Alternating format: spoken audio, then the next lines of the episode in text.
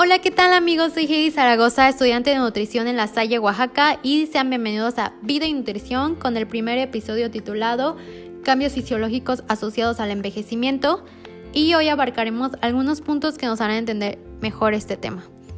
Quisiera comenzar a definirles lo que significa el envejecimiento. Para ustedes, ¿qué es?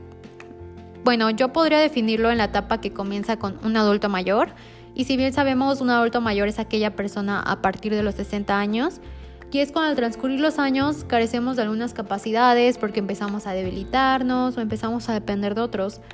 Pero según la OMS, la Organización Mundial de la Salud, desde un punto de vista biológico, el envejecimiento es la consecuencia de la acumulación de una gran variedad de daños moleculares y celulares a lo largo del tiempo, lo que lleva a un descenso gradual de las capacidades físicas y mentales, un aumento del riesgo de enfermedad y finalmente la muerte. Bueno, para empezar a abarcar el tema, es importante tener en cuenta que el envejecimiento no es parejo en todos los individuos. Esto quiere decir que se puede dar de diferentes maneras. Y existen varios cambios fisiológicos como lo son cambios en la figura corporal, en signos vitales, en el sistema cardiovascular y sanguíneo, en el aparato respiratorio, en el aparato gastrointestinal, en el sistema nervioso, entre otros muchos. Pero hoy nos centraremos en tres principales que es la sarcopenia, la dinapenia y la fragilidad. Bueno, quisiera empezar con la fragilidad y bueno, es un síndrome geriátrico que se caracteriza por una disminución de reserva fisiológica y una menor resistencia al estrés, como resultado de una acumulación de múltiples déficits en el sistema fisiológicos que condicionan vulnerabilidad a los eventos adversos y asocia al proceso de envejecimiento. Eso quiere decir que conlleva un riesgo de alta mortalidad, discapacidad, institucionalismo, así como hospitalizaciones, caídas, fracturas, complicaciones postoperatorias, una mala salud e incluso trombolismo venoso. Y bueno, para esto nos cambiamos a la dinapenia. Y esta se define como la pérdida de fuerza muscular y rendimiento físico relacionada con la edad. Entre los factores relacionados con su aparición se describen algunos estilos de vida, enfermedades crónicas, caídas previas, pérdida de peso y factores psicológicos. Y por último abarcaremos con el tema de sarcopenia. Eh, no sin antes mencionar que debemos ser atentos a dicho término, ya que muchas veces suele confundirse con dinapenia. Pero aquí va la descripción que nos hará comprender de qué se habla. Bueno, la sarcopenia es un síndrome caracterizado por la pérdida generalizada y progresiva de masa muscular.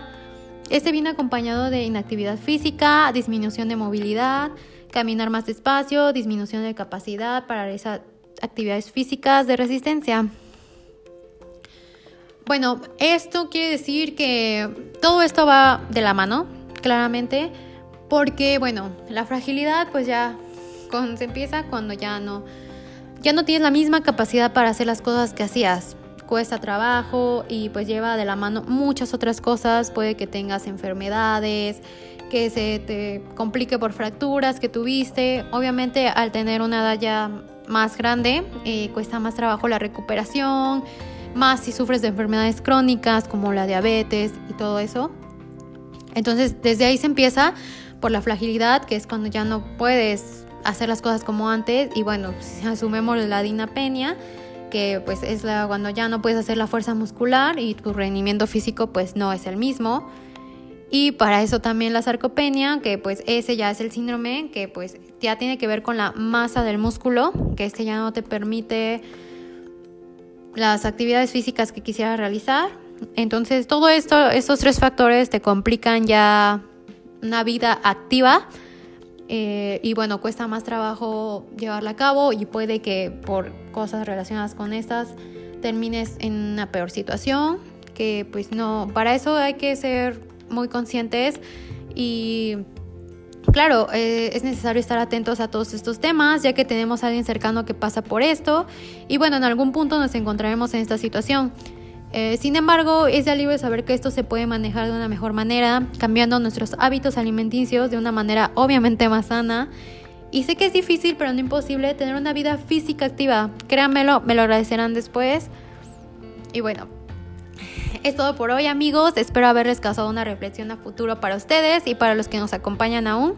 Nos vemos en el próximo episodio, gracias por escucharme, bye.